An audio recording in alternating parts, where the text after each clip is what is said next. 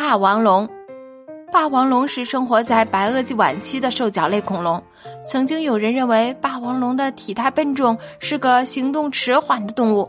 但是最新的研究认为，霸王龙奔跑起来时速可达每小时四十千米以上。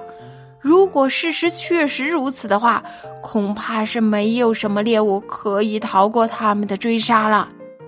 霸王龙的外形。霸王龙的身长可达到十七米，站立时高约六米，体重达到八吨。更为可怕的是，它们长着一点五米长的大头和一米以上的口裂，其上下颌长有短剑般的牙齿，有的牙齿长达三十厘米，牙齿又向后弯曲，齿缘有锯齿。一旦猎物被它们咬住，就很难挣脱开啊！动口不动手的霸王龙。霸王龙通常是独栖，有时也会和另一只霸王龙生活在一起。它们用后肢走路，行走时背部和尾部呈水平的状态。在发现猎物时，霸王龙会发动猛然的攻击，利用尖利的牙齿和有力的颌部搏斗和杀死猎物。因而，霸王龙就被称为是个动口不动手的动物。特暴龙。特暴龙是在亚洲发现的最大的肉食性恐龙，十分强悍，与它们同时代的恐龙啊都要巨其三分。特暴龙是霸王龙的近亲，比霸王龙要略瘦一些。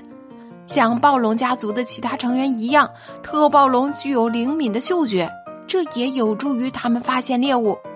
据考证，在白垩纪晚期的亚洲地区，特暴龙是一种普遍存在的恐龙。今天的扩展知识是暴龙的祖先。暴龙最早的祖先呢是三叠纪晚期的始盗龙。始盗龙的下颌中间有一个能够让下颌弯曲的活动关节儿，当其双颌咬住东西时，便会紧紧的钳住猎物。而暴龙就长有这样的下颌，也就是说，暴龙的祖先是一种小型的肉食动物。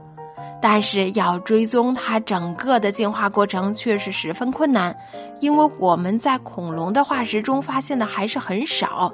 它的整个的链条是怎样发展的？我们需要大量的恐龙化石来佐证。所以呢，我们已知的恐龙化石记录中啊，还有很大一大段的空白呢。好啦，小朋友们，这就是今天的恐龙故事。咱们的恐龙化石目前还在陆续的发掘中。我们目前所发掘出来的恐龙化石还不是很多，所以我们要想要更透彻的研究恐龙的世界是怎样的，还需要在更长的时间再慢慢的去研究。所以呢，咱们现在现有的恐龙知识，在后面有更多的证据进来了之后，我们也有可能会推翻现在的说法。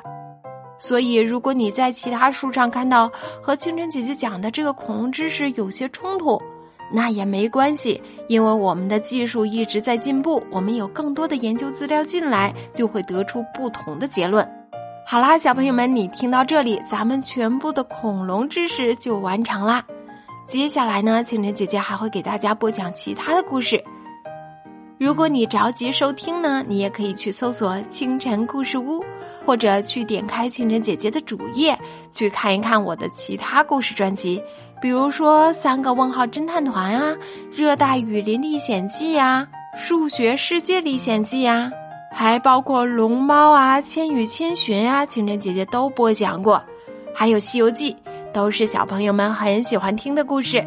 欢迎大家去收听，也欢迎大家订阅专辑、点赞、评论和分享，还有给专辑五星评分。咱们下一个故事再见啦，小朋友们，拜拜。